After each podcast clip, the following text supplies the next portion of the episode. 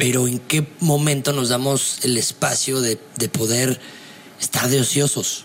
Mucha gente le pone, ¿no? Así de que no, la sociedad es la madre del huevón. Y dices, no, o sea, en la realidad no. Hay veces que hasta las mejores preguntas salen ahí, ¿no? Los mejores textos. El hecho de no estar haciendo nada. De estar sentado y decir, decir pum, nada. Está bien fuerte, ¿eh? El tema aquí es que ya ni siquiera en nuestros tiempos nos, nos permitimos aburrirnos. O sea, creo que por esa misma razón ya no nos estamos permitiendo tanto conectar y, y hacer y crear. O sea, porque como dices, en el aburrimiento y en la sociedad es, donde salen las mejores ideas, pero porque tu mente está conectando contigo. Creo que una vida plena la consigues cuando disfrutas todos los días. Sí. Cositas. Sí. Como cositas, cositas, cositas. Como lo cotidiano. Sí, celebrar estas pequeñas victorias diarias, ¿no? Por algo la vida me dijo, toma cabrón. ¿no? O sea, date un golpe y entiende que te tienes que mover, ¿no? Tienes que, hacer cosas. Y un día en una entrevista Cortázar dijo que, que él no iba a promover la fabricación de bostezos en la gente. Porque cuando era ya muy largo, entonces la gente empezaba a distraerse y lejos de hacer que disfrutaran su obra, ya, ya era como, ya, ¿no? O sea, ya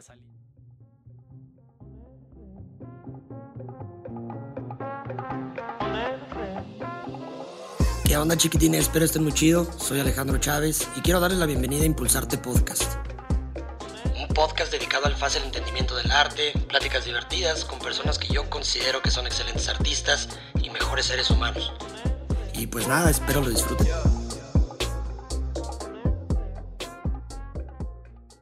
Épale, qué rollo, ¿cómo están? Bienvenidos de nuevo a Impulsarte Podcast, su podcast de arte favorito. El día de hoy me encuentro con un artista completo un gran ser humano, eh, un... ¿cómo le, puedo, ¿Cómo le puedo llamar sin, sin ponerlo tan fácil que lo, que lo descifren? Eh, un apasionado de la letra, de la música y aparte de la gestión cultural. Es algo que está bien chido. Eh, quiero, quiero presentarles a Raúl Esparza el de la tinta negra, que está bien chido ese nombre. La neta, ¿Te te digo, sí, la verdad que sí. Raúl, ¿cómo estás, hermano? Bien, bien, pues contento de estar aquí contigo. La verdad es que ya llevábamos un ratito queriendo organizando, o sea, organizar esto y este y pues ya finalmente se nos hizo, entonces estoy feliz y, y qué fregón también felicitarte por tus proyectos también. Padrísimo todo lo que haces. No, pues muchísimas gracias, carnal. El día de hoy vamos a hablar un poquito más de ti que de mí, porque buenísimo. Te platico, te platico algo rapidísimo antes de que nos adentremos a, a ti. El jueves pasado me aventé una entrevista con Omar Jerez. Un saludo a, Omar. Y en esta ocasión me dice, oye, quiero, en vez de que, él es un artista español, me dice, en vez de que tú me platiques a mí, ahora yo quiero que cambiemos el lugar, ¿no? Y pues ahí me tienes yo sentado de aquel lado, hasta hicimos el cambio y toda la onda. Está bien difícil está complicado y neta mis respetos y gracias por estar aquí aceptar también platicar. Feliz, este, feliz. La neta sí está bien complicado hablar un poco de ti. Siempre es complicado, ¿no? Sí, sí, sí. ¿Cómo, cómo sientes que, que, sea tu relación con, o sea, contigo mismo desde el, desde el punto de vista del escritor? O sea, siendo artista, ¿cómo lo ves con tu propio yo? ¿Qué tanta relación tiene una entre, entre uno y otro?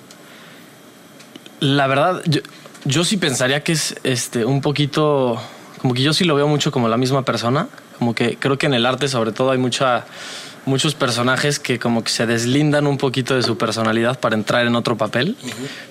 Eh, a mí lo que más me daba miedo de, de publicar cosas que escribía o de compartir es que finalmente es como un es como un mapa de tu cabeza, de tus emociones, de tus sentimientos y como que siempre la vulnerabilidad da un poquito de miedo, ¿no? Como salir al mundo y, escribir algo y decir, vean, esto pienso esto siento.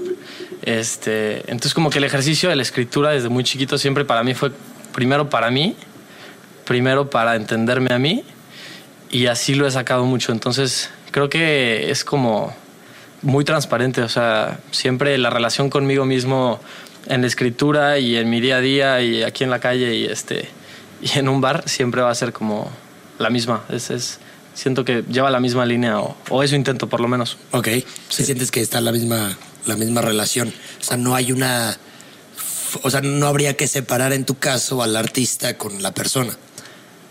No, yo creo que no. Como que perdería un poco la esencia, ¿no? Como la sensibilidad. Si, si, si me switchara de. Ok.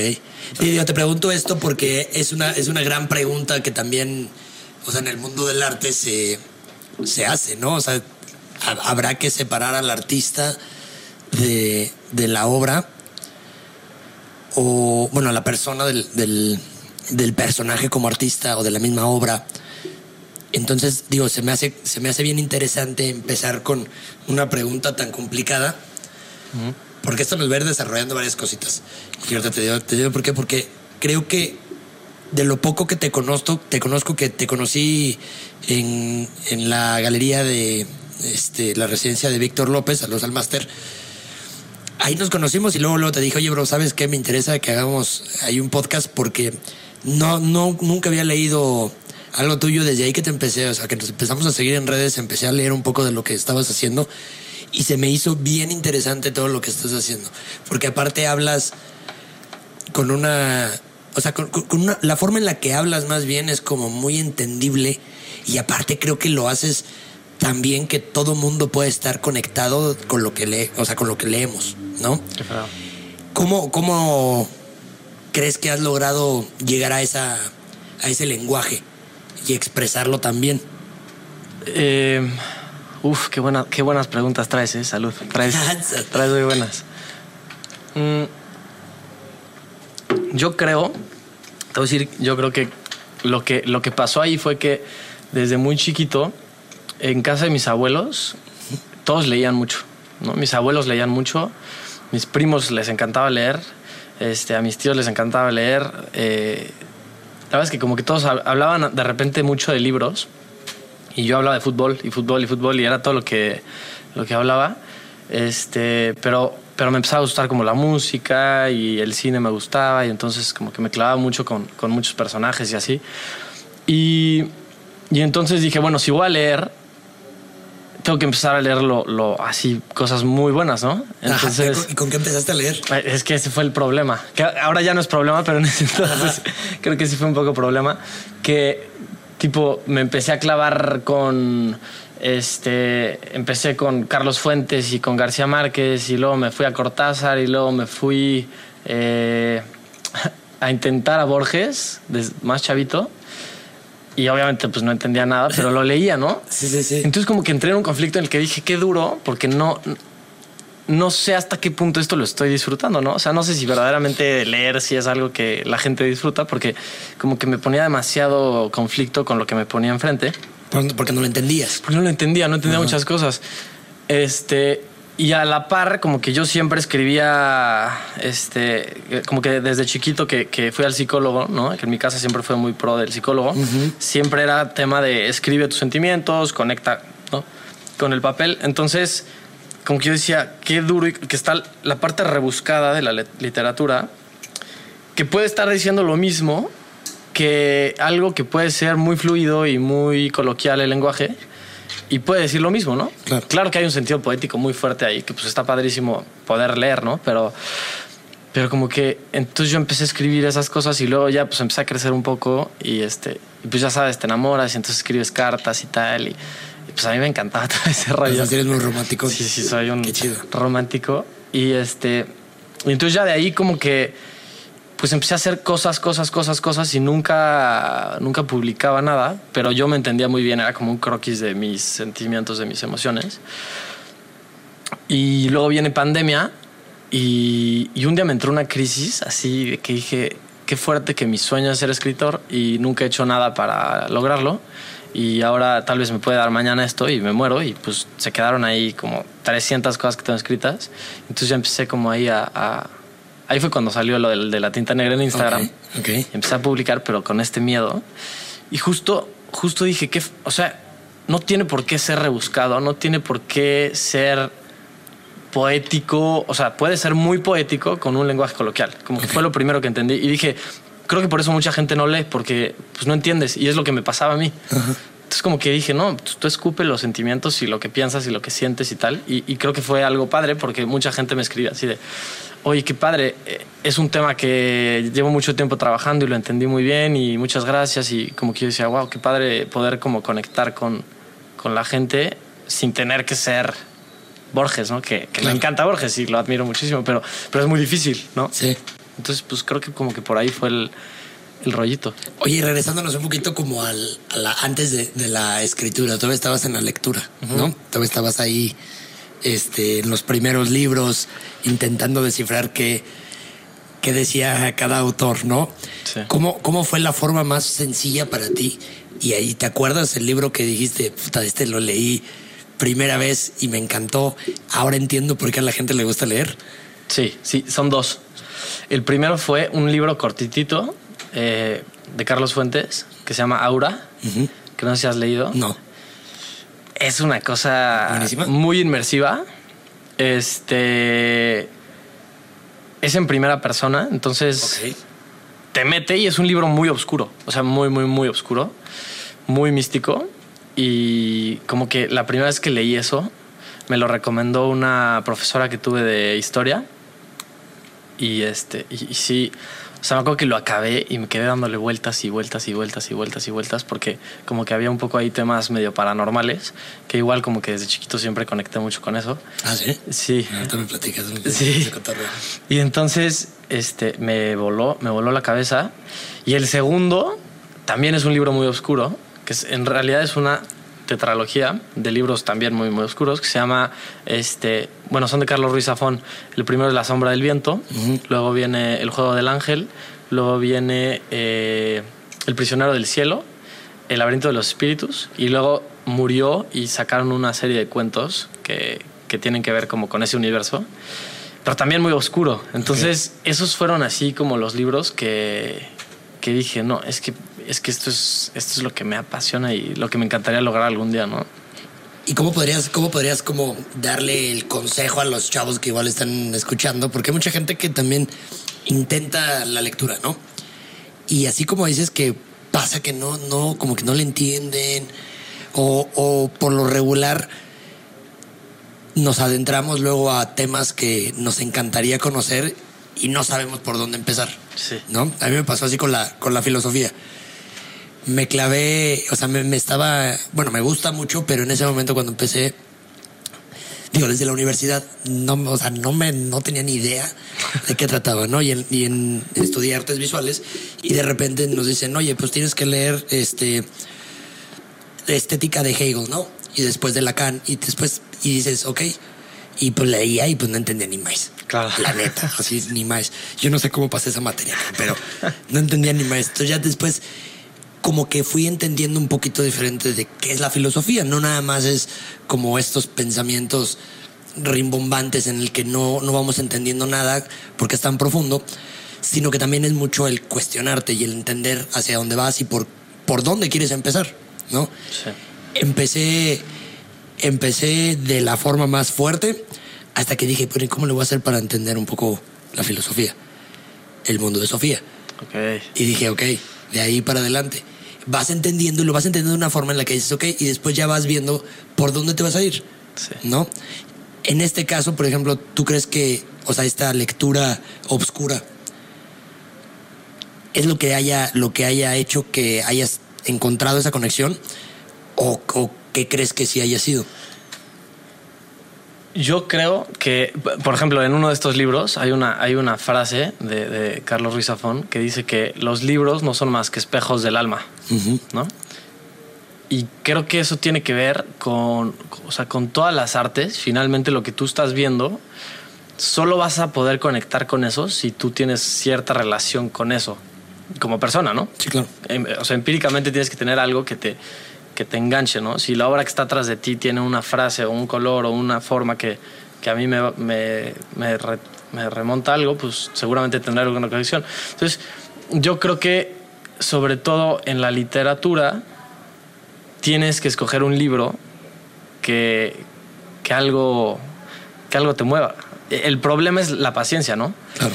No todo el mundo tiene la paciencia de decir, híjole, este no me movió, voy por otro, voy por otro, voy por otro, y que uno te agarre. Y yo creo que en el momento en el que un libro te atrapa, no quieres volver a dejar de leer, porque ya viste que te gustó, entonces como que ya tienes una idea y ya te puedes ir más metiendo hacia ese tipo de libros y, ahí es donde viene el universo así grande, ¿no? Entonces, yo creo que yo creo que es paciencia y pues mucho como introspección de decir qué me gusta, ¿no? Con qué conecto, qué tipo de temas me gustan, este, si son temas paranormales, si son temas, este, si me encanta el realismo mágico, si me, o sea, como intentar ver de todo y decir, bueno, pues me voy por este, ¿no? Creo que... Y si no te gusta, dejarlo, porque también mucha gente eso es lo que hace. Un libro de 600 páginas y lees 100, ya no quieres, y lees 200 más y ya no quieres. Y obviamente, pues ya nunca más quieres leer, ¿no? Qué horrible. Es un masoquismo que te estás allí, un masoquismo que, que, la, que la realidad creo que no, no debería ser. Es como cualquier, como cualquier expresión artística, ¿no? Si no te late, pues mejor así de, ¿sabes qué? Pues esto no me gustó. Y es aprender también. Claro. Y tal cual, tal cual como lo, como lo dices del, bueno, el maestro Sifón, ¿no? Que lo dice de la, del espejo del, del alma. Yo también lo veo con, con la obra, por ejemplo, artística, pictórica o sea, bidimensional, tridimensional, de repente que mucha gente entra en esta en este diálogo interno y siempre termina defraudado porque piensa que no sabe nada de arte, ¿no? Y es lo primero que no, es que yo no sé nada de arte. Y les digo, no, pues es que, o sea, ¿te gusta la música? No, pues sí. Y escoges el tipo de música que pones. Sí, claro. Pues entonces sabes que te gusta, ¿no? Entonces sí sabes un poco de arte. Igual y no sabes o sea, las bases eh, teóricas. Claro. Pero la realidad es de que sabes de arte. Entonces está bien interesante cómo cada que tenemos una confrontación con cualquier tipo de arte, es padrísimo darnos cuenta de lo que estamos leyendo, lo que estamos entendiendo, lo que estamos viendo y lo que estamos interpretando, porque la realidad es de que estamos siendo ese espejo. Y hay veces que, por ejemplo, y, y, yo todavía sigo en esa búsqueda constante del por qué yo colecciono obra de arte que está bien oscura. Y te digo una cosa, las películas de terror no me gustan. Ok. O sea, y es, no sé por qué. Y es cañón. O sea, por ejemplo, mi, mi novia, ella le fascinan las películas de terror. Pero la obra de arte que tengo le da cosa. O sea, es. Sí, o sea, por los opuestos en ese sentido. Sí, sí. Y está bien padre porque pues son diálogos que se generan, ¿no? Claro. Y que, y que finalmente, por ejemplo, ese de tu novia y tú, o sea, me pongo a pensar porque igual, a mi novia le encantan las películas de miedo.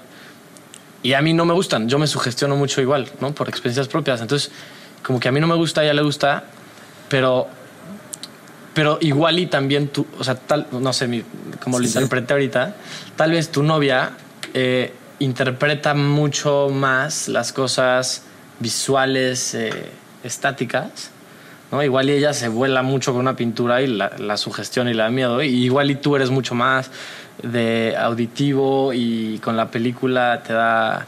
Estaba leyendo el otro día que el cine japonés, que ya ves que es como de, o sea, de miedo. Sí, sí, sí. Este, utilizan muchísimos elementos eh, cuando, o sea, en su concepción, los directores, abajo de todo, como el colchón de, o sea, como sonoro, hay muchísimo tema de agua y de gritos y de caos por todo lo que ha vivido Japón. Y entonces este, este tema de los tsunamis, este tema de la bomba, este tema... Entonces, inconscientemente, o sea, inconscientemente meten esto abajo y por eso el cine japonés, eh, como que el tema sonoro es tan así que te, te, te, sudan las manos. Sí, sí, sí, sí, sí, sí. Y dije, qué cabrón. Y hay gente que es auditiva, entonces tal vez tú tal vez visualmente no te está impactando tanto, pero tal vez hay un sonido atrás que te está así. No, fíjate que yo, o sea, te soy sincero, yo eh, en las películas de terror, y digo, ya aquí todo, pues digo, no, la neta no me importa si me tachan de, de, miedoso. a mí también, eso es igual. Sí, la neta sí, pero, pero la, realidad es de que a mí no me gusta, por ejemplo, ser asustado, porque también, o sea, a mí el ruido me, o sea, me, me puede gustar. O, o, me puede sí llamar, así como de, pues mantenerme pues erizado, ¿sabes? Pero en realidad, o sea, lo visual no me causa miedo. Ok, por ahí va. No me causa miedo lo visual para nada, pero lo disfruto demasiado. O sea, sí veo muchísimo, pero lo, el sonido, por ejemplo, hay veces que me gusta estar callado. Claro. Completamente. Y lo disfruto como no tienes idea. Pero si empiezo a escuchar algo así como de que y estoy callado y empiezo a escuchar así un Sí. digo, ay, cabrón, ¿qué es eso? Y no, y, no, y créeme que, digo, y, y no, soy muy escéptico ok. porque nunca he tenido ninguna experiencia paranormal o anormal, ¿no? Como, como la que le, le queremos poner. Nunca he tenido nada de eso. Pero sí soy como medio escéptico en todo, en todo este, este rollo de, de fantasmas y, y, y no dudo que pueda, que pueda existir y que haya también la sensibilidad de personas que lo puedan, lo puedan ver o puedan sentir o diferentes cosas, pero yo no. Y yo todavía sigo con ese, con esa, con esa búsqueda del por qué yo estoy así en ese, Sí, como conflicto. que es un conflicto planeta, o sea, sí es muy personal, Sí, claro. que digo, ya se los comparto y te lo comparto, pero la, la neta, la neta, la neta, yo no sé si, si, digo, si, si tuviera, y digo, no, no lo quiero porque luego ahorita es muy sensible todos estos temas, pero si tuviera que elegir entre, entre poder ver y poder escuchar, yo creo que mil veces sería ver, ¿no? Ok. Sí. Porque si los sonidos me gustan, me encantan, perdería la música, pero creo que estoy más conectado ahorita con la pintura y, con, y con muchos aspectos, ¿no? También la naturaleza, o sea, todo lo que tiene que ver con, con el arte visual en sí. ¿Tú cómo te, te conectarías? ¿Crees que podrías? A mí, por ejemplo, ¿sabes qué me pasa? Que a, a mí me encanta escuchar música en mis audífonos y en la noche, cuando apago la luz, intento eh, como literal ponerme los audífonos y estar... ¿Cómo te digo? O sea, me cuesta mucho trabajo estar en la oscuridad con los audífonos porque siento que pierdo como el sentido del espacio y me da terror que vaya a sentir algo o que se vayan a acercar. O sea, me da mucho miedo ese tema espa- espacial si no tengo como el, el- el tema auditivo Controlado. controlado. Y, y así una constante en mi vida siempre fue que como que busco tener como el control de, de lo que está pasando, ¿no? Entonces, cerrar los ojos, ponerme los audífonos y poner una meditación o poner este, alguna atmósfera bonita de la lluvia y los grillos o el bosque, Ajá. no puedo. No puedo. Lo tengo que poner en la bocina, Que no esté tan cerca que de no ti. esté tan. que no me esté bloqueando lo que está pasando afuera, porque, Claro. porque si no, no puedo. O sea, me, me, me da terror. Ok. Ok. Sí, sí, sí, sí, sí. wow. Es que digo, la neta, son, son luego cosas que nos ponemos a pensar, pero no las compartimos, ¿no? Nunca había hablado de esto. chido. Qué chido. Qué chido, sí, no, yo tampoco. Creo que, o sea, bueno, sí con mi novia, pero, pero qué como que raro. no a profundidad. Claro, ¿no? Y está, este, es que está, está cabrón. Háblame un poquito de, de, hablando ahorita de los audífonos y, la, y, y de, la, de la música. Háblame de la rolita de Fast Car, Uy, Tracy Chapman. Tracy Chapman. Wow. Qué, qué padre que sacaste esa rola, porque me encanta esa rola.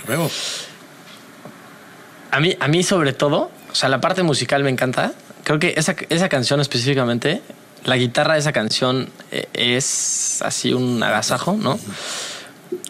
Pero la narrativa de la canción es muy fuerte, ¿no?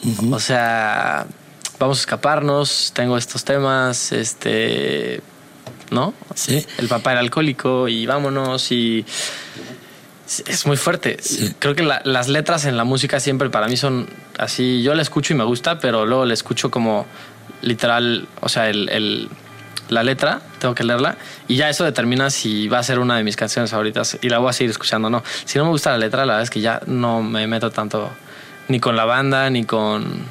Ya, o sea, Órale, qué loco. Sí. Fíjate, fíjate, ¿no? Y está bien interesante que puedas, o sea, bueno, más bien que te des el tiempo de, de o sea, de leer lo que, lo que dice, porque muchas veces así nos pasa que estamos tarareando canciones que luego ni, ni sabemos qué dicen, ¿no? Y ahorita, por ejemplo, con reggaetón, así tanto, tanto pinche cosa que hay que dices, ay, cabrón.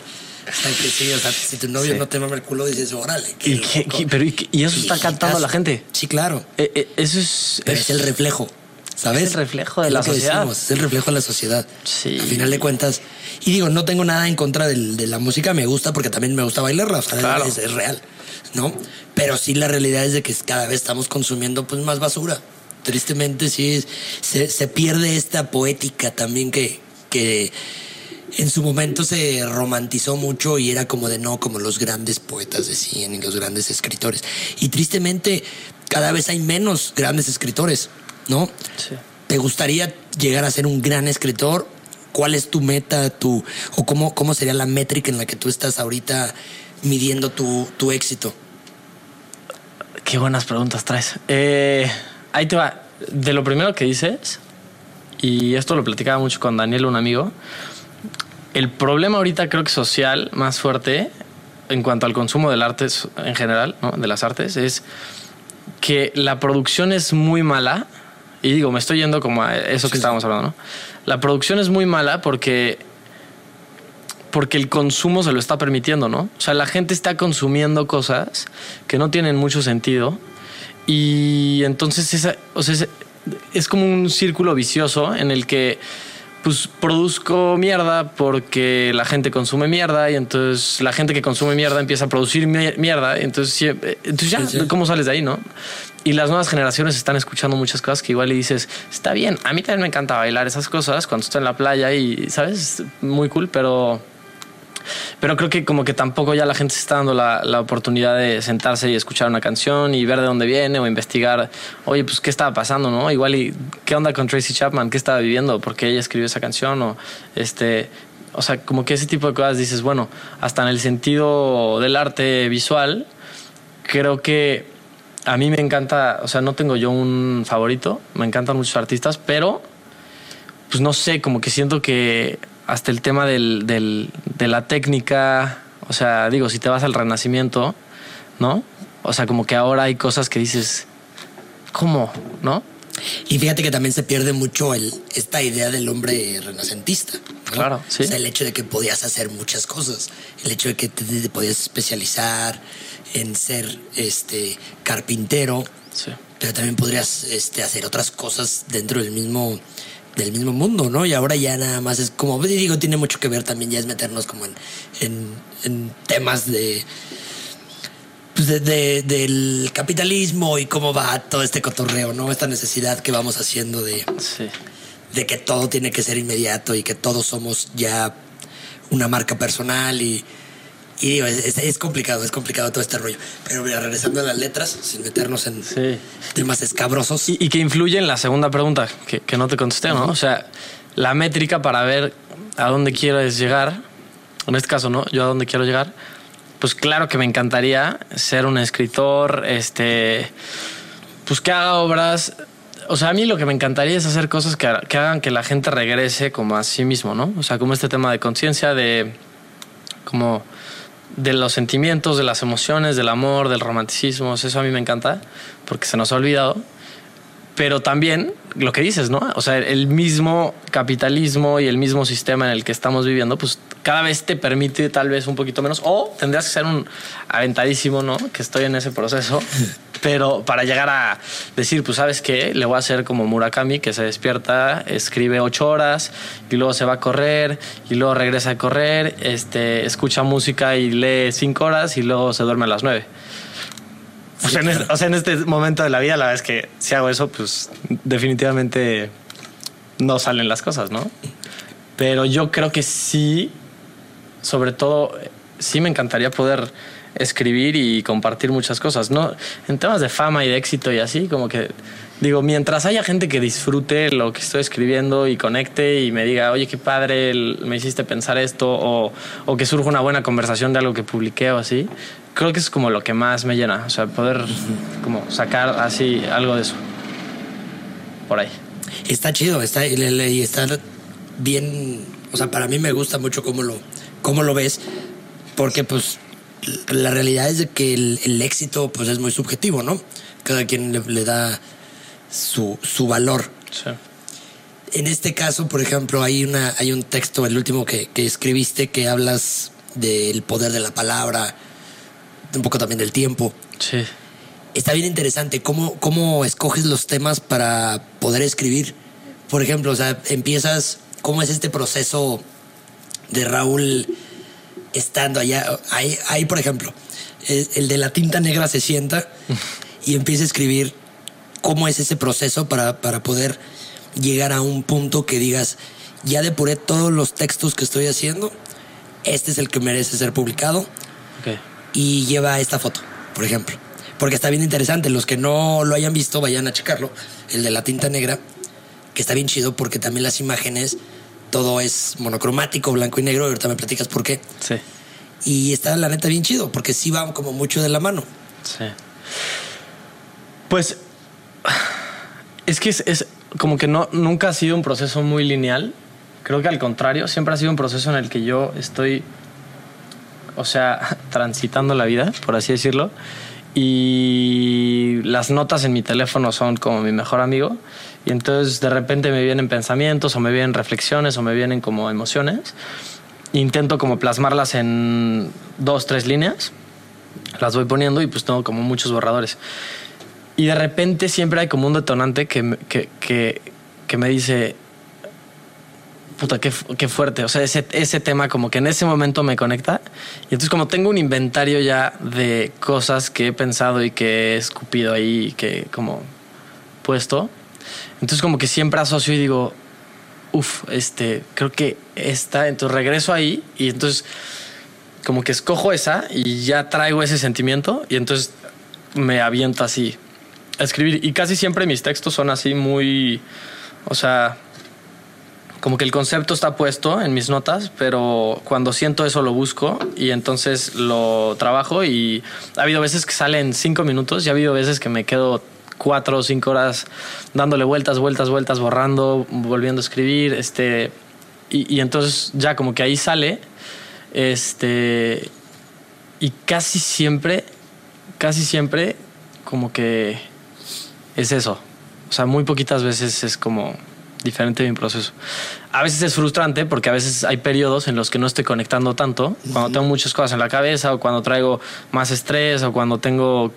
Entonces como que no hay tanto este destello de, de lo cotidiano que como que me así, me ilumina y digo, wow, qué bonito el pájaro parado en la mesa y el café al lado, ¿no? Sí. Como que no lo dejas de ver. Sí. Que eso también es un problema, creo que, de la vida cotidiana. Estamos tan metidos y tan inmersos en nuestros teléfonos, en la tecnología, en el estrés, en el trabajo, tengo que ir, tengo que venir, el tiempo, el espacio, tal, eh, que como que dejas de ver la vida. Sí. Entonces, un poco el reflejo, creo que a mí lo que me funciona es, mientras más presente estoy en el momento, entonces más puedo como, como que ya eh, trabajar con eso y hacer el escrito. Y fíjate que sí está bien interesante porque, la, y como lo dices, la realidad es de que sí cada vez perdemos las pequeñas, los pequeños detalles, Sí. ¿no? Como lo que dices, un pájaro así verlo y que esté o sea, ahí simplemente en una ventana, ¿no? Sí. Y es algo que, que yo la verdad disfruto mucho porque sí, sí pasa y, y creo que, digo, estamos, estamos jóvenes, estamos buscando ahorita pues generar lo, lo- la comodidad para, para el futuro.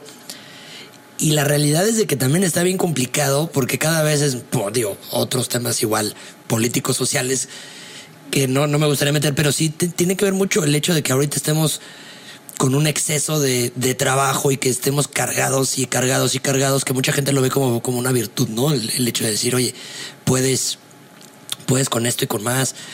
Y sí, pero de repente es como de, híjole, pues, pues, sí, pero ¿en qué momento nos damos el espacio de, de poder estar de ociosos? Que la ociosidad es la madre de todo. Mucha gente le pone, ¿no? Así de que no, la ociosidad es la madre del huevón. Y dices, no, o sea, la realidad no. O sea, sí, si, lo, si no, lo, no lo llevas a cabo bien. Claro. Y llevarlo a cabo bien me, me, me refiero al hecho de que pues es de cómo se pueden surgir las mejores ideas. Hay veces que hasta las mejores preguntas salen ahí, ¿no? Los mejores textos. El hecho de no estar haciendo nada. De estar sentado y decir, decir pum, nada. ¿Cuánto tiempo en tu día a día podrías decir que llevas esa práctica de, del ocio? Uf. Es que, ¿sabes qué? Justo, justo el otro día platicaba de esto y, y el tema ahí es que está bien fuerte, ¿eh? El Sí. tema aquí es que ya ni siquiera en nuestros tiempos nos, nos permitimos aburrirnos. O sea, ya pasamos un momento de la historia en el que te empiezas como a aburrir o tienes como, o sea, tienes dos horas para estar en tu casa sin hacer nada y agarras tu teléfono y ya estás viendo Instagram, ya estás viendo Facebook, ya estás viendo TikTok, ya estás viendo... Y entonces ahí es donde, o sea, creo que por esa misma razón ya no nos estamos permitiendo tanto conectar y, y- y hacer y crear, o sea, porque como dices, en el aburrimiento y en la sociedad es, es, donde salen las mejores ideas, pero porque tu mente está conectando contigo y ya no nos permitimos eso. Entonces, definitivamente puedes estar con el trabajo, el estrés, tal, tal, tal, pero llegas a tu casa y cuando tu mente te dice, qué bien, ponte a leer algo, ponte a escuchar música, pero sin, o sea, sin tener que estar en tu teléfono, tampoco lo hacemos. Sí. Entonces es bien difícil y la verdad es que sí me ha costado mucho, sobre todo este año que he estado como muy, muy, muy lleno de trabajo, pero, pero sí fue una de las reflexiones que hice hace poquito que fui a un taller padrísimo, este, que sí así me reseteó mucho la cabeza y dije, tienes que aburrirte más, ¿no? Tienes que aburrirte más, tienes que, que tener más tiempo de no hacer nada para poder crear más, porque si no, nos perdemos, o sea, nos perdemos y de repente ya es sábado y luego ya es octubre y luego ya es 2027 y de repente te vas a morir. O sea, es, es- está, Está cabrón. está horrible, ¿no? Sí. Es- o sea, no sé, no sé. Yo creo que sí tenemos que permitirnos vivir más las cositas del día a día, porque esa es la vida. Finalmente la vida no es las grandes cosas que te pasan.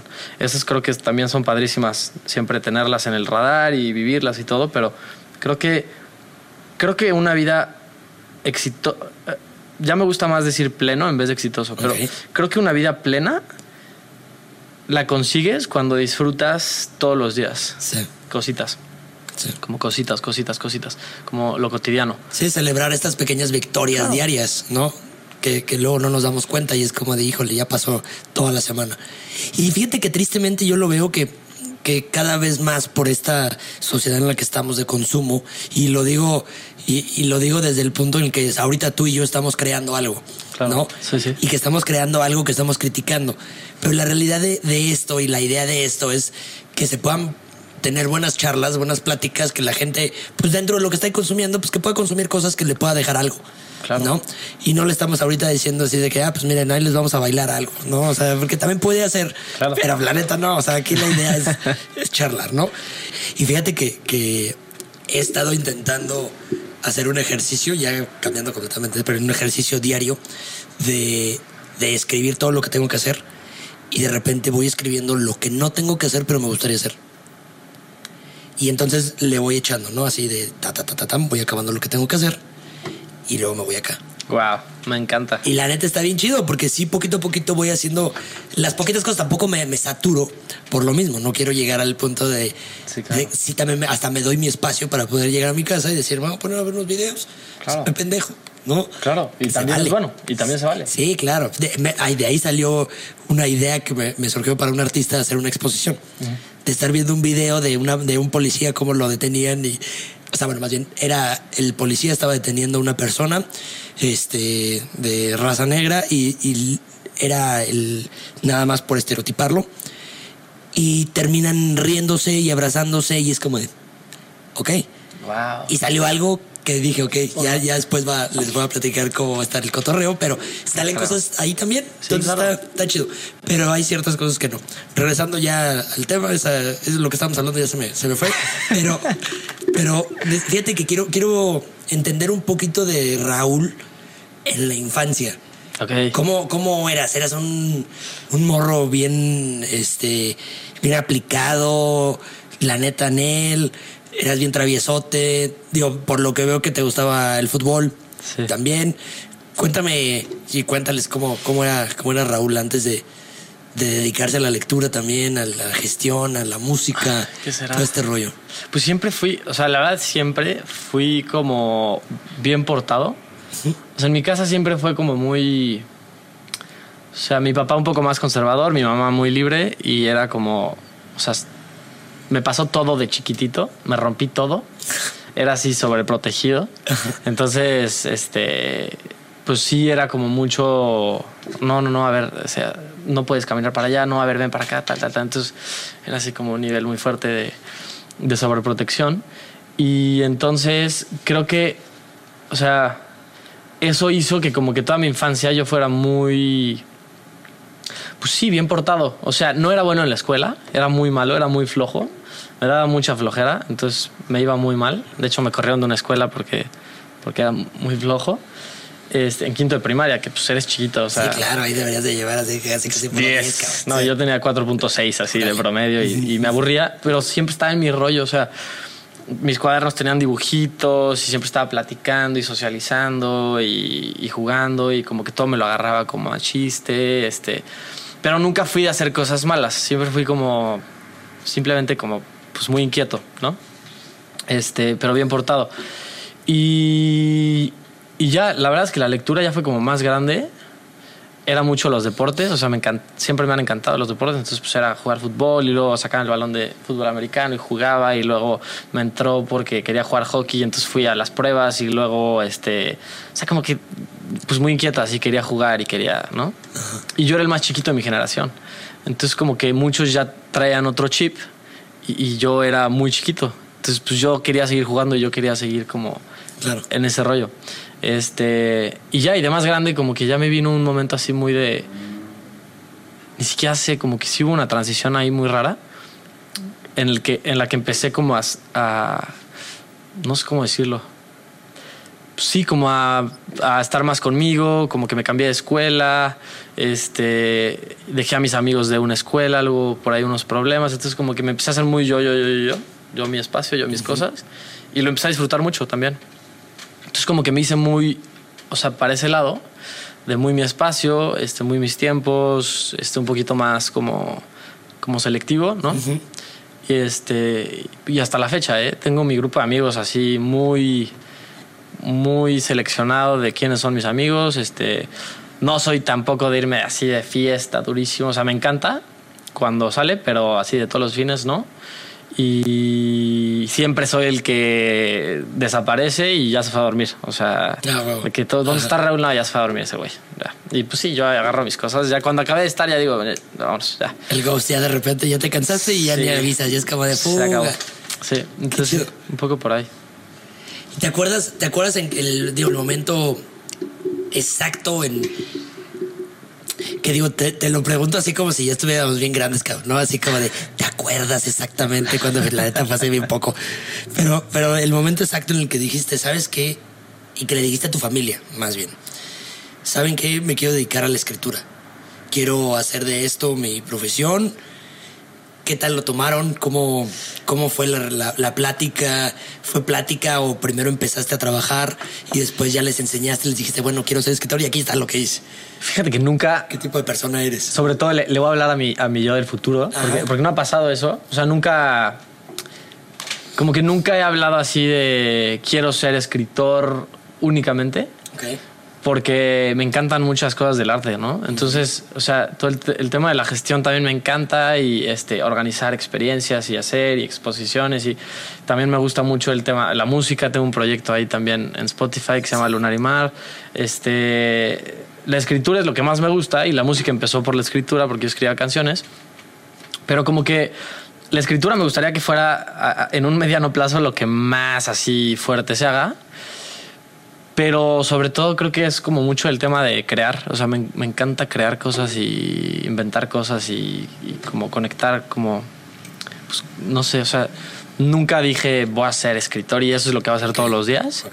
Todos los días escribo y, y, todos los días escucho música y todos los días intento ver alguna cosa de arte o leer algún artículo de arte o, o este, pues de repente también este, muevo obra de artistas y vendo arte. Y, pero no es como que dije escritor, este, ese, fue mi, ¿no? O sea, al revés, como que disfruto mucho la atmósfera del arte, o sea, me, me encanta. Ah, huevo. Y, y, te, te, pregunto esto porque, digo, hay personas que sí es como de, no, bueno, yo me dedico específicamente a esto y ya todo lo que viene alrededor, pues viene como hobby, ¿no? claro. Que está, está, está bien chido también. Hablemos un poquito del proyecto musical. ¿Cómo, cómo empieza? Dios, tengo entendido que empieza tú me, vas a desmentir si no, pero empieza con un grupo de cuates que dicen, oye, ¿sabes qué? Pues vamos a hacer un grupo. Y de repente ese grupo pues se dieron cuenta que pues no era, no iban como hacia el mismo camino. Y de repente ya es bien stalker, ¿no? Qué fuerte.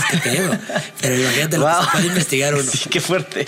Pero fíjate, entonces se, separan y, y, al guitarrista le dices, oye, bro, pues mira, tú y yo tenemos este cotorreo que es un poco más más chill, vamos a escuchar. Nos gusta escuchar este tipo de música más relajada. ¿Por qué no hacemos un proyecto acústico y que se arma? ¿No? y de ahí Wow. nace. ¿Sí? Sí, total- Completamente así. tal Completamente cual. así. Bueno, pues es todo. Ah, Muchas gracias. Muchas gracias, ahí quedó. No, pero fíjate, porque me llamó mucho la atención y es, y es lo Claro. que a mí me gusta del arte, ¿sabes? Claro. O sea, estas pequeñas historias que cómo se van, cómo se van desenmarañando y cómo van saliendo y que de repente, pues, si no las contamos, pues nadie sabe. Claro, claro. ¿Cómo, ¿Cómo fue ese, por ejemplo, esa primera vez que dijeron vamos a grabar ya No, solos. solos? ¿En qué momento, en qué momento se Eh. sentaron y, y lograron algo? Pues es que, ¿sabes qué? Que traíamos la otra banda y, y como que ya iba bien y de repente nos invitaron a, a abrir a dos, tres cosas padres y este... Y luego vino este festival Pulso GNP y, este, y, y había una invitación a tocar como en un stage chiquito. Que loco. obviamente no tocamos con los grandes, ¿no? Pero, oye. Pero era algo padre. Claro, es algo. Y este, y entonces ya, y en todo este tema de los ensayos y todo, el problema de acá era un poco que, o sea, yo escribía las canciones y mi línea interna es mucho más soft, ¿no? O sea, yo soy mucho más relajado, más suave, me encanta lo más orgánico, así, más acústico y, y pues la banda, que eran mis muy amigos y siguen siendo mis brothers, son súper rockeros, ¿no? O sea, el baterista es un súper rockero, el guitarrista es un crack que se fue a Berkeley y tal, y es un súper guitarrista. Este. Pablo, por ejemplo, que, que es el, el- el bajista en esa banda, este, era como que el que más conectaba conmigo. Y entonces en todas las fiestas y reuniones y tal en prepa, sacaba la guitarra Pablo y yo tenía un cajón flamenco y echábamos ya bohemia. Y entonces Pablo y yo cantábamos y echábamos las canciones así comerciales, pero acústicas Qué chido. y lo disfrutábamos mucho. Entonces, cuando cu- yo empecé a tener problemas ya ahí fuertes en ensayos, porque yo llegaba con las letras y les decía, no, pues a ver, pues, yo me imagino esto y tal y tal. No, es que estamos hasta la madre, cabrón, pues, pinches, todos son baladas y tal. Y yo, pues es lo, o sea, es lo- entonces empezamos como a intentar cambiar eso y, y convertirlo un poco al indie rock por ahí. Ajá. Y yo no me sentía cómodo, ¿no? Y pues si, si no te sientes cómodo cantando eso, pues no vas a... No, jala. Sí, no, no vas a conectar con nadie. Entonces ya ahí fue cuando les dije, ¿saben qué? Pues igual y, igual y lo mejor que podemos hacer es este, que ustedes consigan otro vocalista que le guste ese tipo de música y que ustedes lo disfruten. Y Pablo y yo hacemos algo diferente. Entonces le dije a Pablo, ¿cómo ves? Y entonces ya de ahí salió todo un rollo. Este, en ese entonces yo pues, este, andaba medio enamoradón. Entonces este, escribí cuatro canciones. Y estas cuatro canciones yo se las iba a dar a unos amigos igual que tenían una banda. Y dije, no, pues qué pasa si mejor estas las grabo yo con Pablo. Y entonces ya fue ahí el rollo de decir, pues órale, vamos a aventarnos. Y por azares del destino dimos con, con Rodolfo Loyola, que igual y seguro lo conoces bien, este, con Salazar Elefunk. Y entonces este, tenía el estudio y, y me contactaron con Rodo. Y entonces llegué y le dije, oye, pues quiero hacer este proyecto. Y entonces grabamos una. Pues yo estaba más chavito, tenía como 17, 18, por ahí, no sé. Y le gustó. Y este, entonces yo le dije, pues cuánto, o sea, cuánto cuesta hacer un EP completo esto, ¿no? Me dijo, no, güey, me encantó el proyecto, yo te apoyo, o sea, vamos a hacerlo. A huevo, qué chido. Y ya, y nos lo aventamos y de ahí nos hicimos brothers, seguimos siendo muy, muy, muy, muy cuates.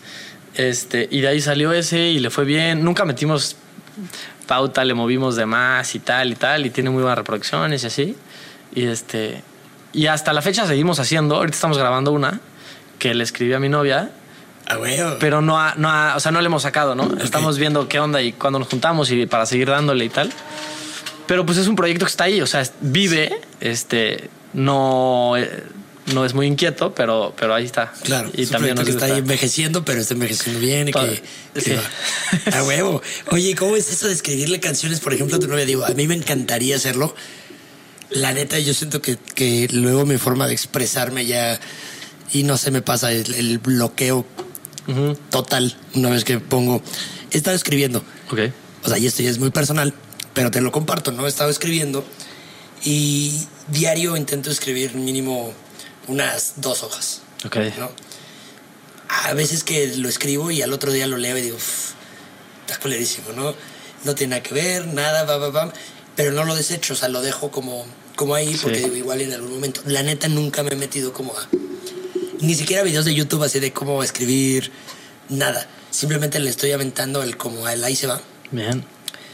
¿Cómo es este proceso, por ejemplo, contigo en el hecho de escribir y que tiene, o sea, estás aventando tu corazón, digo, tú que ya tienes unas tablas un poco más, pues más firmes, bueno, muchísimo más firmes comparado de las mías, ¿no? Y, y que ya tienes también un andar bien, bueno, más trazado. ¿Cómo es aventarte a escribirle, por ejemplo, a tu novia, a alguien que, que pues con la que con la que compartes muchas cosas, con la que sabe muchas cosas que nadie más sabe de ti? Claro. Y, y aventarlo no nada más a algo personal que le podrías tú cantar y, y listo, ¿no? Ahí muere y que se quede entre ustedes dos, sino aventarlo al mundo. O sea, y, y que pues puede, puede existir también esta crítica, ¿no? Claro. De la gente y que, y que va a existir, tanto positiva como negativa. ¿Cómo es primero el proceso? O sea, ese que digas, híjole, pues yo siento que es como compartir y gritarle al mundo, puede ser también esta idea romántica, ¿no? Claro. de, de tanto que la amo. O la otra también es que dices, no, pues es que ella fue la inspiración, pero tiene que ver el proyecto, ¿cómo- ¿por dónde va? O sea, no te hay que meter en pedos tampoco, así. No, no, no, cero, no. No, pues te digo la verdad, como que siempre, o sea, toda mi vida, desde, o sea, como que nunca me ha. O sea, desde, así cuando empecé a escribir canciones y luego cuando empecé a publicar esto y tal, como que nunca, o sea, nunca me he detenido a pensar en como en qué van a decir. O sea, me, así, no, no, como que no lo hago para nadie. Lo hago, o sea, lo hago para mí, lo comparto. Si le gusta a la gente, qué padre. Si no le gusta a la gente, también me vale gorro. Y de hecho hubo en algún momento así, este, con, con el proyecto de, de la música, como que hubo unas personas que, bueno, no voy a decir el nombre de la banda, pero de una banda fregona, el, el manager, se lo mandaron al manager y entonces el manager nos mandó como algunos comentarios buenos y el otro manager nos mandó unos horribles y ya, y yo le dije como, fregón, o sea, qué padre, todo eso es constructivo. Pero, o sea, pero yo estoy muy contento, ¿sabes? O sea, Sí. a mí me encantó lo que salió. Entonces, como que tampoco buscaba así la, y yo creo que la línea, yo creo que en la música y en la literatura, en las dos, siempre tiene mucho que ver como, como en, en poder, en poder leer entre líneas. No, en poder hacer que la persona que quieres que te lea pueda leer entre líneas. Ok. ¿no? O sea, porque yo puedo estar hablando de algo en una canción que es muy genérico, pero que tiene que ver con una conversación que yo tuve con alguien. Claro. Y que puede estar eh, haciendo una analogía de sus ojos con... eh, Y ya, ya echando de la última, con el mar, ¿no? Pero Sí, claro. creo que eso es lo más padre, poder como plasmarle algo a ella personalmente y no ponérselo de manera como así, ¿no? Literal, sino pues usar figuras retóricas por ahí y esconder cositas y así. Yo creo que eso es lo más, o sea, como lo más especial. Como decir, a veces escuchamos canciones y queremos escribir así algo súper poético y cuando intentamos usar un lenguaje poético nos perdemos de las cositas chiquitas que viviste con ella que dices, es que, o sea, pues es esto, ¿no? O sea, no, no, no me estoy yendo a otra dimensión, ni a otra relación, ni a otro plano, ni a otro, más bien de lo que yo vivo con ella, como que salen cositas que igual y dices, ok, a ver, no va a poner esto así, pero pues a ver, pones ahí una figura retórica y le pones ahí, o sea, que tenga pues la, la rítmica que quieres y, y ya como que, o sea, nunca lo he pensado de más. Y, y el proceso melódico, por ejemplo, con Pablo, tengo la fortuna de que Pablo es un genio y Pablo entiende perfectamente bien y, y agarra la esencia de las cosas. Es muy sensible, Pablo. Entonces, por ejemplo, el proceso normal es uno escribe una melodía y después a esa melodía le pones una letra. Y con Pablo y conmigo es completamente diferente. Con Pablo, y- o sea, Pablo y yo, yo escribo una canción, tengo un poco la idea en mi cabeza, la puedo cantar en mi cabeza y saber qué estoy más o menos queriendo hacer. La grabo en notas de voz así, hasta con el. O sea, como el ritmito. sí, sí. ¿Viste cómo dice uno como Sí, de sí, reggaetón? de reggaetón, es lo que te iba a decir así. Estás a bailar. Entonces eh, empiezo a hacer eso. Estaba a punto de empezar. sí, verdad, Ya. estamos un palomazo aquí. Y entonces, como que ya después de que tienes todo eso, este. Se me fue. Ya. Lo, lo que hace Pablo es, o sea, nos juntamos y yo le digo, güey, tengo esto en mente. Literal, se lo, se lo canto, se lo tarareo y, se, y le enseño la letra. Y Pablo inmediatamente agarra como las notas y el rollo y me dice, bueno, va por aquí y tal, le da diferente, de repente dice, bueno, le meto un arpegio o no, pues sabes que igual se me ocurre esto y mete como un tapping. Pero Pablo en chinga agarra el rollo. Qué chido. Entonces, por eso cuando me dice, no, es que... Y, y un día me dijeron, qué fregón ser músico. Le dije, pues sí, qué fregón, yo, yo no soy músico. yo escribo y Pablo es un genio y Pablo le da todo el sentido a, a- a la música, pero... Pero pues está cabrón. O sea, Pablo, sí. Qué chingón. Un beso, Pablo. Pues, Pablo, Te queremos. te queremos. Y eres un genio, cabrón. Y eres un genio. Eres un genio, mira, fíjate. O sea, y, y- y se ve ahí la genialidad de dónde, de dónde viene, porque tú ya estás aventándote un reggaetón aquí. Ya, ya, ya. Mientras estás hablando de. Y ya, Lunar y Mar en realidad de reggaetón, sí. interpretado por Pablo. Sí. Es lo que viene, así que estén pendientes porque es lo que se viene. No, pero está bien, está bien loco, ¿no? Como de repente.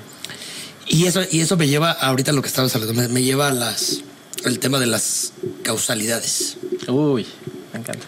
¿no? ¿Qué, qué tanta relación tienes? Porque sé que te gusta mucho el tema.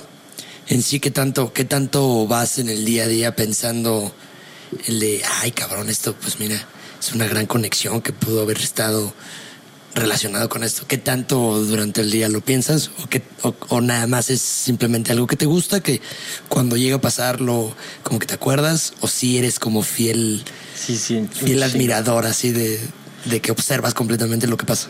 Sí, obsesivamente. ¿En serio? Sí, o sea, soy muy de. O sea, que si me pasó algo. Tipo, la semana pasada choqué. Durísimo. Pues estás chido. Estoy chido todavía. ve bien. Sí, eso es, lo, eso es lo padre. Pero choqué muy duro. Y este. Pues sí, obviamente, como que te, te da para abajo dos, tres días, ¿no? Como de, híjole, este, pues tal, y qué voy a hacer y tal, mi coche. Pero como que luego dije, a ver, a ver, estás en un momento de tu vida en el que hay mucho movimiento, pero al mismo tiempo hay como mucha quietud. Y las cosas que tienes como en mente están pausadas y no estás haciendo que se mueva nada de eso. Entonces, de repente choco, ¿no? Estaba, estaba este, echando unas chelas este, con un artista que tienes ahí abajo, de hecho. ¿Con quién? Con Luis, con Luis Elem. Ah, súper, qué chido. Ajá, estábamos cotorreando, Ajá. pero ni siquiera fue, o sea, literal llevamos dos chelitas, cotorreamos, vimos unos temas, jajaja. Me fui y de regreso a mi casa, muy idiota, no lo hagan, este, agarro mi teléfono, voy a cambiar la canción y doy una vuelta con el teléfono en la mano y había una, un camión de estos de carga, de estas RAM que tienen como la caja de acero Sí, sí, sí. y en eso volteo y veo la caja hacia esta distancia donde estás tú. Y entonces alcanzo a dar justo como el, el- el giro Entonces, y todo el lado del pasajero se deshace. O sea, to- todo hasta atrás, así se desgarra todo. Entonces dije, o sea, obviamente el shock y tal, y el seguro y bla, bla, bla. Este, pero dices, si- o sea, si dos segundos después volteo, me, o sea, ¿sabes? Sí, claro. me metía abajo y, y no Sí, sí. estaría aquí ahorita, ¿sabes? Entonces como que dije, a ver, güey, una, una, una perspectiva de eso es que joda es un dineral, me voy a morir, no tengo coche, ¿qué voy a hacer? Este, mis planes, tal. Que ahí es donde te encierras normalmente los primeros dos, tres días, ¿no? Y duele. Pero la otra es decir, pues tal vez necesitaba más movimiento para generar más oportunidades, para generar más ideas, para crear más cosas, para... Y de repente, por la necesidad de hacer esto, ya empiezas a moverte y a crear cosas y tal. Entonces, como que digo, qué fregón, eso, eso es una causalidad. O sea, Sí, claro. por algo la vida me dijo, toma cabrón, ¿no? Sí. O sea, date un golpe y entiende que te tienes que mover, ¿no? Tienes que, que hacer cosas. Este, con los números igual, o sea, de repente así soy como de que, no sé, mi novia me manda un mensaje y hoy estábamos así romanceando un poco en, en WhatsApp mientras trabajábamos y de repente era de que ya iba a echar la- la conversación, no lo va a hacer, pero de repente era como su número favorito es el 4, ¿eh? entonces fue como me mandó tal mensaje y era de que 444 y le dije, ve qué, qué fregona sincronía que estamos hablando de este tema, ¿no? De que queremos estar juntos cuatro vidas y, y que sale El 444. 444. Y de repente vamos a algún bar y es de que tal número y le digo como, o sea, si te fijas y lo sumas es... Y siempre dices, estás bien loco, güey. o sea, Sí, claro. Pero sí creo que todo ese tipo de cosas son como códigos que hay un poco en la Matrix y que si te fijas, como que hay señales. O sea, son, tipo, yo tengo este 3, que yo soy 3 en numerología, Ok. Y curiosamente o no, o no, cada que me pase algo fregón o cada que voy a algún lugar que sé que, que bien, siempre hay un, siempre me encuentro un 3 por ahí. Es como que es como una señal así de cool, estoy, estoy bien aquí. O sea, aquí sí tenía que estar, ¿me entiendes? Y Fíjate que está bien interesante. Y yo, y ahora yo te voy a poner un poquito como la parte, esta parte pues de la, de la, de la antítesis, para así ponerlo. ¿no? Ok, me encanta. Y te voy a decir, te voy a decir porque y, no, y, y lo respeto completamente porque está bien interesante y, y, y cada vez que coincido con gente que tiene formas de pensar diferente a la mía, me gusta mucho porque es, está bien chingón poder dialogarlo y poder platicar. Pero fíjate que a mí, mi hermana, ella vive en, en, en Bruselas. Acaba de regresar apenas, anda por allá, todos, todos estamos muy tristes. Ok. Porque vino, vino, vino dos semanas y ya se, se regresó fue. el sábado pasado. Ok. Pero bueno, entonces hace cuenta que ella se empezó a meter un poquito en todo este rollo. Entonces un día nos manda, nos manda un mensaje de qué número somos cada quien, ¿no? Ok. Entonces para esto yo soy el 7. Bueno. Y la verdad yo leí cuando me mandó, cuando me mandó lo que decía del 7, yo dije, no mames, no soy yo. Ok. Pero para ni madres, ¿no? Y mamá me decía así como de que no, pues es que yo creo que sí puede ser un poco. Y, y, hijo, no, es que yo te conozco y digo, "Mm". O sea, conoces una parte de mí, ¿no? O sea, no, Ok. en sí yo me conozco más. Y, y te lo digo que sí me conozco porque yo, o sea, sí, sí me considero una persona que sí sé qué es lo que quiero, me considero una persona que sé por qué pienso lo que pienso Ok. por mucho ahorita y lo que te decía del, por ejemplo, está la, la meditación y mucho el entendimiento. Aparte también pues estoy en esta búsqueda todavía de, de mi pasado, el por qué hacía muchas de las cosas. Muchísimas cosas que yo entiendo ahorita a diferencia de lo que pensaba de mí antes. Ok. Y sé que no soy un 7. Ok. Ahora, por ejemplo, es chistoso. Yo me considero un 3. Ok. Está chistoso, pero mi número de la suerte es el 4 Ok. ese es el número que yo le quise dar. O sea, muchas de mis cosas, por ejemplo, digo, jugaba, jugaba fútbol. Cuando jugaba fútbol, yo era el 4. Siempre escogí el 4, ¿no? Pero jugaba béisbol y cuando jugaba el bé- béisbol, el 25, Ok. ¿No? Entonces, Y cinco y el son cinco siete. son siete. Ajá, y ¿ves? ves? Pero sabes, o sea, y, y es, es a donde voy con, Claro. con esta parte en la que, que digo, o sea, este, este escepticismo que, que, que yo mismo me. Obviamente también es una negación, Claro. creo yo, ¿no? Al, al, al no querer entender o no quererme adentrar a un mundo que existe. O sea, que existen ciertas cosas para no complicarme también yo la vida, ¿no? Porque luego también pasa, ¿no? Que estamos pensando y mucha gente, si no entiende Claro. nuestro rollo, nuestro trip de repente sea así tal cual, estás bien loco. Y así me pasa con muchas cosas que yo platico con mi novia y de repente se me dice, estás bien loco. Hay, hay un, ahorita hay un, hay un, este, es un filmmaker que se llama Jason da Silva, ¿no? Ok. Y es futurista también este, este chavo y escucho lo que habla y cómo lo habla y cómo lo expresa. Tiene una forma de hablar chidísima, escúchalo. Está cabrón este, este brother. Entonces me clavo luego en estos temas también futuristas y le platico a mi novia, ¿no? Le digo, mira, es que este, este rollo. Y luego después me empiezo a clavar un poquito con el cyberpunk y de repente empiezo a ver como ciertas cositas. Mi novia me dice, "Güey, estás pero loco, cabrón. Pero qué fregón. O sea, Sí, digo, para mí. Claro. Ahora, ¿qué te ha complicado para ti, por ejemplo, ha sido este cotorreo? O sea, que, que, que a gente le quieras explicar, le digas, o, o simplemente ves que ni siquiera lo dices. Nunca lo digo, ¿eh? Ok. O sea, tipo, e- e- es este. Y, y ahí te va, un tema de, de que un número te determine. O sea, tipo, yo sí voy muy con el 3, me gusta. Pero no, o sea, no me he clavado tanto como en el tema de la numerología, de decir cómo es el tema del funcionamiento de, como de mi yo, ¿no? O, qué cosas soy más propenso o no propenso, porque también creo que, como tú dices, depende completamente de ti, ¿no? Y mientras más estás en conexión contigo, más vas a entenderte y más vas a poder, como desde ese centro, tú hacer o no hacer. Y ya puedes, yo puedo ser un 9, un 8, un 7, un 6, un 5. Pues nada que ver. Más bien como que yo, el rollo de las causalidades y los números, por ejemplo, yo siempre estuve peleado con los números, o sea, reprobé todos los exámenes de matemáticas de mi vida y este y de repente empecé a encontrarles como un sentido más poético de decir, ok, los números tal vez me están guiando a algún lado eh, y entonces ya venía como pues el 3, ¿no? Y de repente el 4 y de repente yo nací el 4 de enero. Este y el número favorito de mi novia es el 4. Entonces como que decía, ah, pues como conexión ahí o Y mira, te voy a decir una cosa rapidísima, perdón que te interrumpa, yo cumplo el 22 de octubre, Ok. después de semana, entonces Exacto. 12 y dos son 4. Son cuatro. Es cuatro, porque Sí, aparte en la sí, sí, numerología sí. se suman los valores, entonces es, es cuatro. Entonces como que más, creo que es más un sentido de, de- de que yo lo voy viendo así en las cosas. Y también te digo una cosa, acaba siendo también a veces un poco hasta como de morbo propio. Sí. Como decir, híjole, me encantaría que este momento tuviera algo que ver y, y- y tú lo buscas. Sí. Que es un poco lo mismo que pasa con la vida. Te va a pasar lo que tú estás buscando que te pase, ¿no? A veces la gente se está contando cosas o historias o tal, tal, tal, que los están llevando así directo a crashear y no se dan cuenta. Y creo que con los números es igual.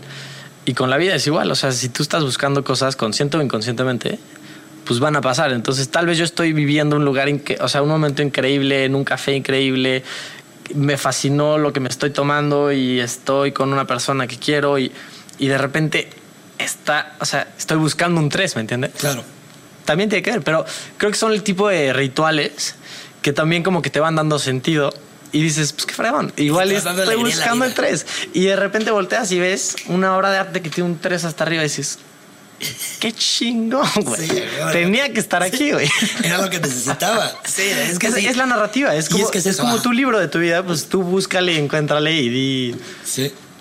Sí, ¿No? claro, y es tal cual. O sea, que si nos ponemos a, leer, por ejemplo, la misma obra, o sea, el hecho de que tú entiendas una cosa y yo entienda otra es, aunque el artista, el, el- el autor haya querido decir otra cosa completamente diferente, es- de eso se trata. Sí. ¿no? Obviamente, pues tiene que haber una base en la que se, pues, se fluye, ¿no? En, en cuanto a la lectura. Pero pues ahí vas a encontrar, también vas a buscar esos números y de Claro. repente vas a decir, ay, ya huevo, es que Claro. encontré. Y nada más porque va a decir tres hasta abajo, así que una página, ¿no? O Y- tiene tres líneas así, güey, es, es mío, güey. Sí, Es- Me claro. lo hicieron a mí para que yo estuviera hoy aquí viéndolo. Es- Sí, sí, sí, sí, está de huevos, está de huevos. Oye, platícame ah, de, de todos los proyectos que, que ahorita traes. O sea, empecé con Red, eh, como promoviendo arte emergente y como dando una plataforma para que los artistas pudieran tener como este, pues espacios y experiencias y así. Y todo iba muy padre, la verdad es que cool. Eh, pero pues sí es bien difícil eh, llevar un proyecto como de gestoría cultural de arte emergente sin fondos. Y Sí, claro. pues yo tenía 22, creo, 23 años, no sé. Entonces, pues no, o sea, ya empezaba a ser un tema de, o sea, lejos de ganar, yo estaba metiéndole y estaba feliz, ¿eh? O sea, Sí, sí. fascinado, pero pues de repente dije, no, tiene que ser rentable, ¿no? Lo, lo que haga. Y entonces ahí me jalaron a la otra plataforma, este, empecé yo ya a, como a operar ese rollo, hicimos cosas bien padres, este, y pues súper contento con eso, pero después vino la pandemia y ya, el proyecto se disolvió, ya no existe, y, y yo ahorita estoy empezando a, a, pues, a hacer cosas eh, por mi cuenta. Este, tenemos un grupo ahí de, de- de artistas que nos juntamos los jueves. Este, que igual ya te había dicho a ver si Sí, nos acompañas. no, sí, a ver si, a ver mañana nos acompañas. Bueno, termina Red, este, Red Colectivo. ¿Cómo, cómo se llama? Sí, Red Colectivo. Red Colectivo. Empezó- Lo terminas y ahora ya estás trabajando o ahora estás buscando impulsar a igual vendiendo obra de artistas, este, ¿qué más? Haciendo la experiencia. Sí. ¿Cuál, cuál es la idea que, que traes ahorita? Pues ahorita estoy, o sea, justo, este, pues como traigo mil cosas y quiero acabar ahorita mi libro que estoy escribiendo y tal, entonces lo que estoy haciendo un poco es como enfocarme mucho en eso.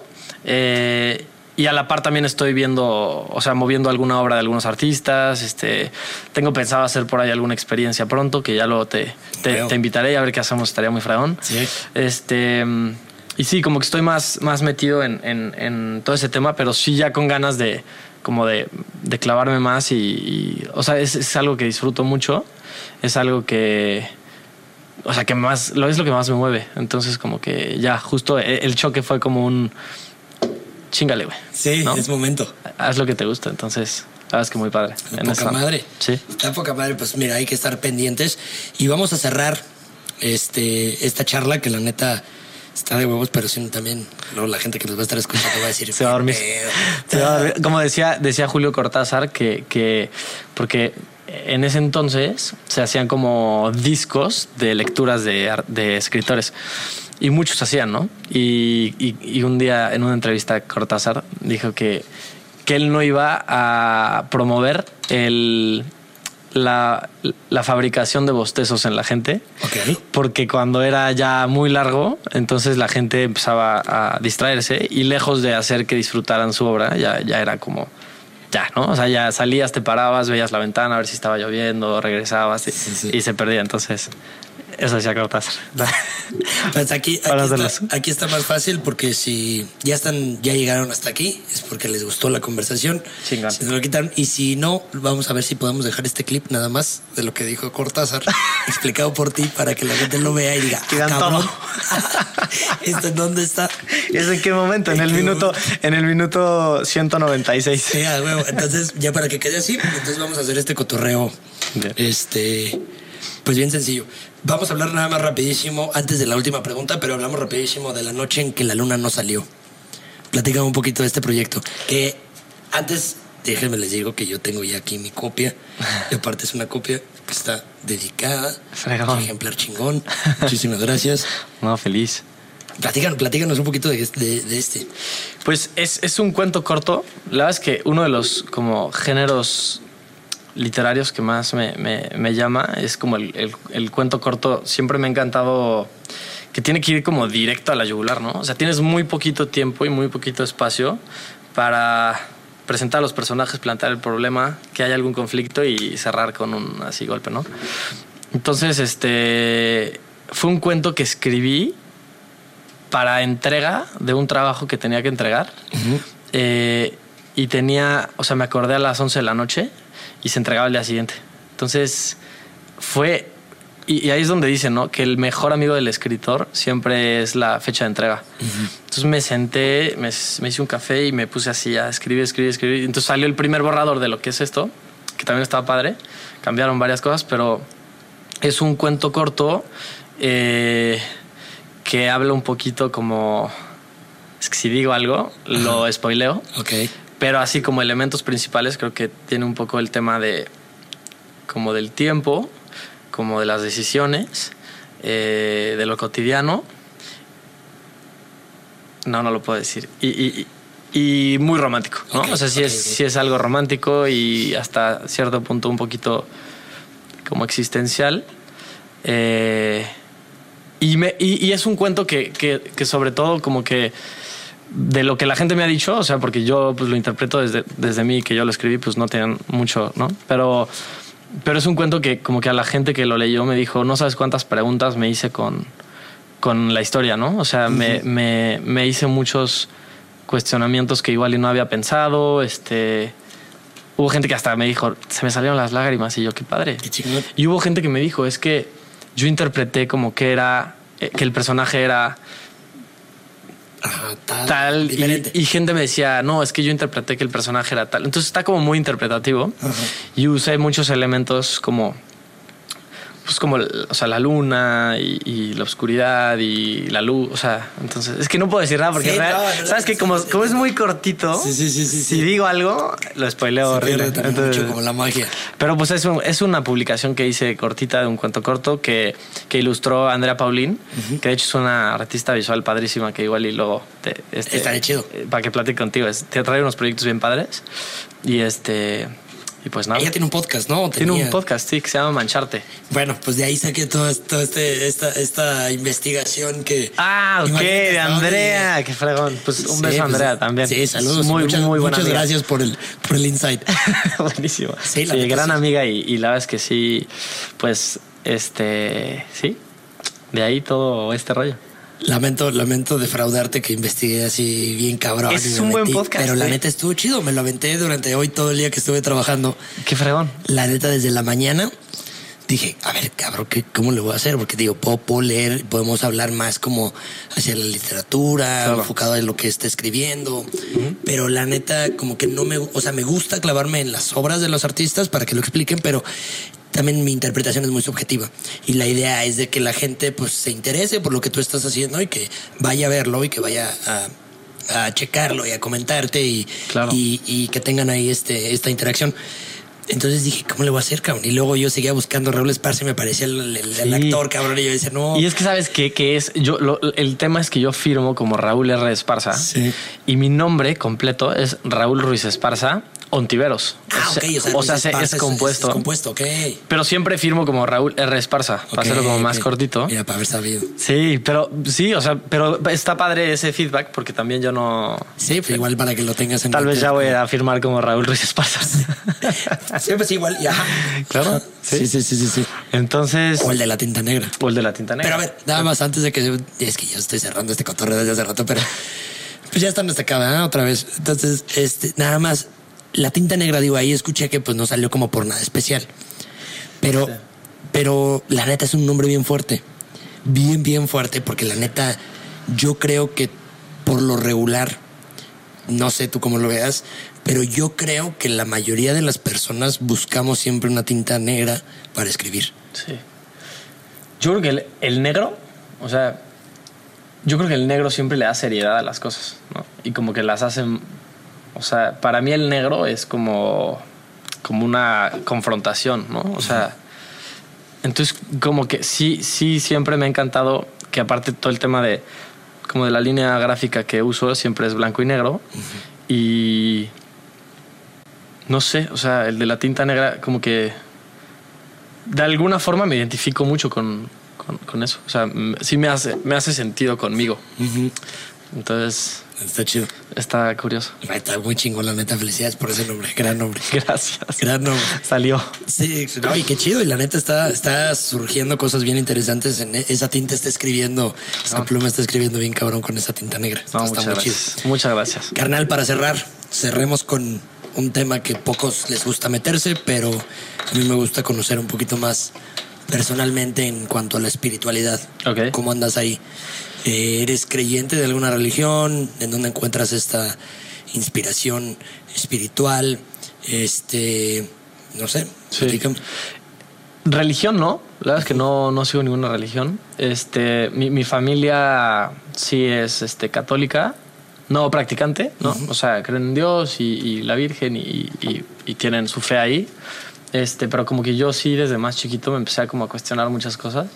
Y hubo como una etapa de dos, tres años que me preguntaban y decía, no sé, este, estoy, estoy como en este proceso de pensarlo, ¿no? Eh, y la verdad es que ahorita encuentro mucho respuestas, o sea, conmigo mismo, pero sabiendo que hay algo más grande, ¿no?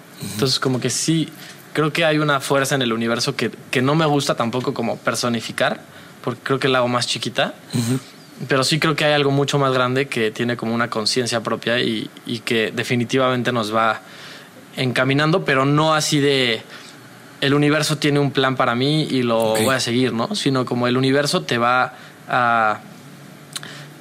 El, el universo te va a, a- te está poniendo todo a tu favor para que tú tomes las decisiones que tienes que tomar, ¿no? El, el libre albedrío. El libre- ¿no? exacto. Tal Entonces, y creo que ahí hay cierto intercambio energético muy bonito y muy especial de que si tú haces cosas bien, entonces la vida siempre va, no siempre te va a ir bien, porque eso es una constante en la vida, ¿no? O sea, no, nunca te puede ir todo bien.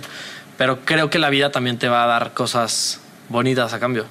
Entonces, como que un poco mi filosofía de vida es intentar hacer siempre el bien, intentar hacer las cosas bien, este, siempre como que tener esta fe de que estás haciendo lo que quieres y, y, y ser muy fiel a ti mismo. O sea, creo que es muy efímero todo esto. Nos vamos a morir muy rápido, se va a acabar. De repente, el miedo más grande que tengo es un día despertar y tener sesenta y tantos años y decir se me fue la vida. O sea, así como se me va de lunes a viernes, que digo, ya quiero que sea viernes, ya quiero que sea, o, o- o que ya quiero que sea el concierto de tal en noviembre, o que a mí me da terror un día despertarme y decir, ya, o sea, o sea, se acabó, ¿no? Sí. Entonces como que creo que mucho va por ahí, o sea, o sea, gratitud, este, me he metido también a, a seminarios este, budistas y me ha encantado. Eh, y yo creo que sí está mucho en conectar contigo, ¿no? O sea, mi fe creo que va más por ese lado. Qué chingón. Qué chingón. Pues ahí la tienen. Entonces, para los que estaban interesados en saber un poquito más de la vida de Raúl, de su proceso, de lo que ha hecho, de cómo creció, de su filosofía de vida, pues aquí, aquí la tienen. Hermano, algo que quieras compartir para la gente. A- agradecerte. La verdad es que la, la pasé muy fregón. Qué y, chingón, y, y- y- y o sea, felicitarte porque no con todo el mundo es así de que llegas y, y te abres. Eso es algo muy especial que creo que tienes. Entonces, pues qué padre. O sea, sigue aprovechándolo y compartiendo con artistas y gente y en el mundo y, y salud por eso. Muchas no, gracias pues por la salud, saludcita por eso, porque la neta sí está Chingón. Está chingón y la neta, te digo algo, no con mucha gente conecto. O sea, sí Claro. conecto con, con- con algunas personas, pero no con todos. O sea, hay, personas que sí no me vibran y la neta, pues ni siquiera para qué las invito. Sí, La claro. No, no, no, ¿para Y la neta contigo desde el principio, Sí. o sea, estuvo, estuvo bien chingón todo. Yo creo que fueron también los mezcalitos que nos echamos antes. Varios. Sí, entonces Varios. estuvo, estuvo chido. Pero bueno, este, esta conversación la tenemos que seguir Sí, claro. fuera de aquí y si se da en algún momento que quieres traer algún tema Claro. especial, pues nos lo echamos. Nos ¿va? echamos una, una, una miniserie. este, Estaría ya. chido, va. Jalo, aviéntate y Cerrado. aquí digo de ahí para que vayamos viendo cómo podemos hacer este cotorreo. Órale. Esta es tu plataforma, hermano, y lo que necesites. Yo feliz. Acá está. Muchísimas gracias. Pues ya ustedes lo saben. Pueden seguirlo como el de la tinta negra en redes sociales, Facebook, Instagram. ¿Sabes qué? Facebook casi no lo uso, la verdad es que ya le perdí un poco la fe. Entonces Facebook no, olvídenlo. Instagram, el de la tinta negra, y ahí está. Y ahí está. Eh, página web o algo que tengas en el que puedan el de la tinta negra.com. Este, y estoy también en eh, esta plataforma que se llama Patreon. Ajá. Y la verdad es que la tengo todavía, apenas la abrí y estoy empezando a subir contenido. Pero Para igual, los que no sepan, Patreon, Patreon, ajá. ajá, punto com, Patreon. slash el de la tinta negra, Correcto, correcto. 5 dólares por mes. 5 dólares por mes. Únete como lector, Yes. 11 dólares como patrocinador y 30 dólares como mecenas. Que la neta está bien chingón. Está fregón. Está bien chingón porque sí es, es, es parte de esta vida del artista, ¿no? El, el Claro. estar buscando, pero también encontrar estas personas que confíen en nosotros. Entonces está chingón. Como en el Renacimiento. Sí, a huevo. ¿Qué, qué habría sido sin los Medici, sin los No, Medici, pues no, no, los- no- tendríamos esta conversación del arte, hermano, porque no, No. no existiría la forma y la lectura que se le empieza a dar. Estoy totalmente. Tiene, te- tenemos, yo creo, así ya último punto, si no nos vamos a seguir aquí. Sí. Pero yo creo que sí tenemos que trabajar en, en la valorización del arte. O sea, Sí. es clave porque, porque la gente cree que es un juego o que es un hobby o que es un pasatiempo y, y yo creo que darle valor a lo que la gente tanto tiempo está trabajando y, y trabajando, ¿no? Este siempre es bien especial. Sí, la neta que sí. La neta que sí. Ahí la dejamos. Yo tengo una historia, pero te la cuento fuera de en este el- cotorreo porque si no nos vamos a seguir. Episodio No, 2 pronto. Sí, sí, sí, episodio 2. Sale. Pues ahí está. Chido. Ahí la ven. Bye bye.